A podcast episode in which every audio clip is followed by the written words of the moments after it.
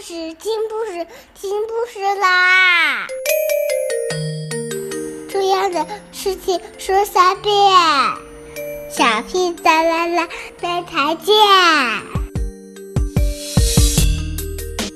快来听故事吧！Hello everyone. Do you know what time is now? Now is time for Curious George goes to a costume party.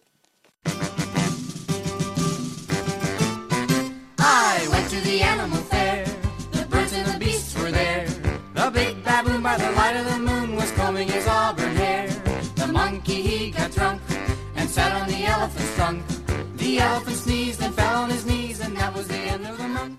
This is George. He was a good little monkey and was very curious.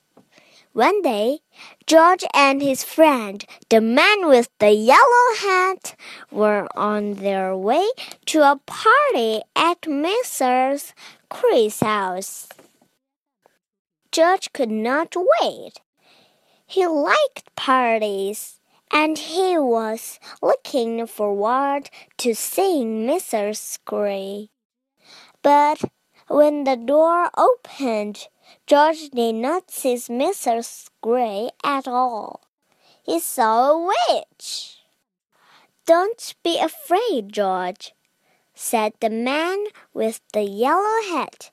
This witch is our friend. The witch took off her mask. It was Mrs. Gray, after all. Oh dear, she said. Did I forget to tell you this was a custom party?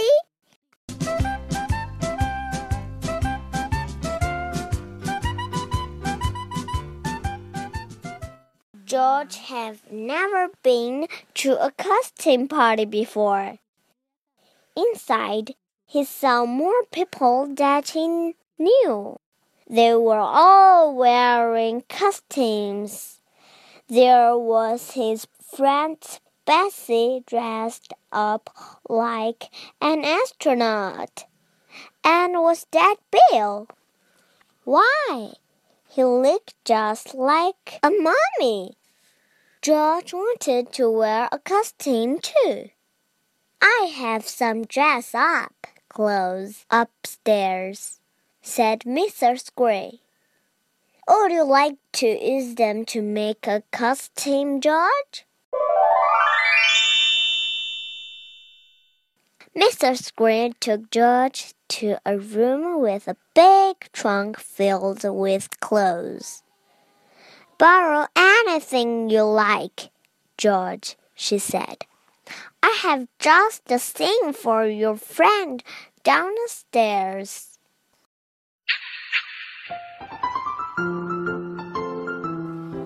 George tried on lots of costumes. The first was too big. The next was too small. Another was too silly. And this one was too scary. At last, George found a costume that was just right. George was a rodeo cowboy. He wore a vest and pants with fringe. He even had a lasso and a hat. If only he could see himself in the mirror. George was curious. Could he see himself when he stood on the bed? No, he needed to jump higher. George bounced on the bed just a little, but still he couldn't see. He bounced a little more and a little more. Soon, George was having so much fun. He forgot all about looking in the mirror. He bounced as high as he could until Crash! George bounced off the bed. He smashed into the right table and got tangled up in the tablecloth. Suddenly, everything went dark.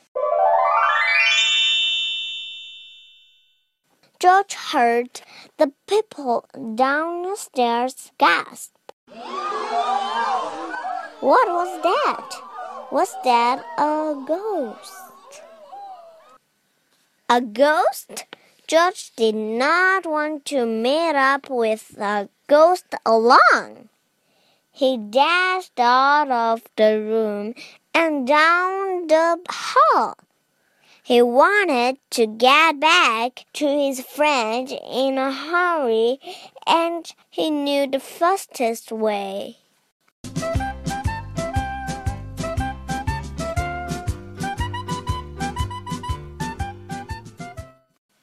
He hopped onto the stair rail and sailed. Whoosh! Down the stairs. It is a ghost! Someone screamed. Everyone turned. They looked scared. And they were looking at George. The ghost must be right behind him. George flew off the rail and landed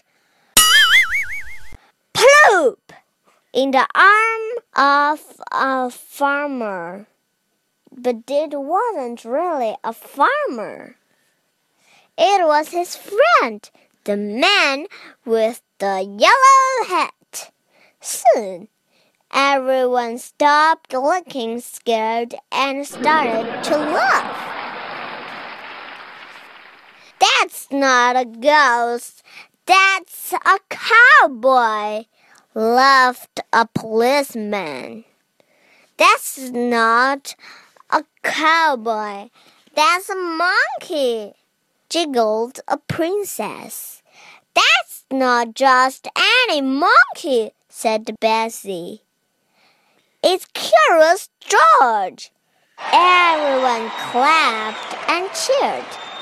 They like George Halloween tree.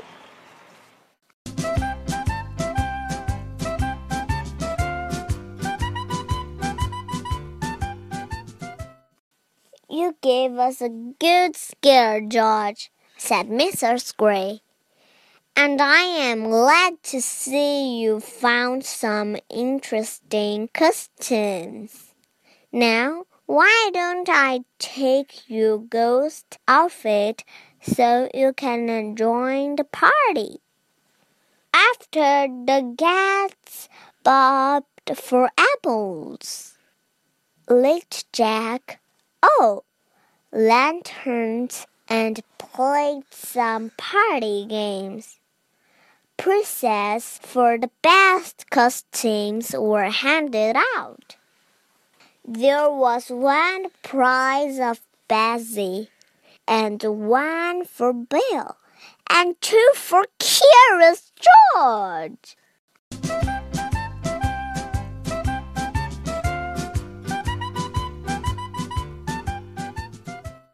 You were the best ghost and the best cowboy, George, said Mrs. Gray. Everyone had a good time at the party, especially George. Too soon, it was time to say goodbye. Good night, George. Happy Halloween. The monkey he got drunk and sat on the elephant's trunk. The elephant sneezed and fell on his knees, and that was the end of the month. The month, the month, the month. The end. Good night. Have a good dream.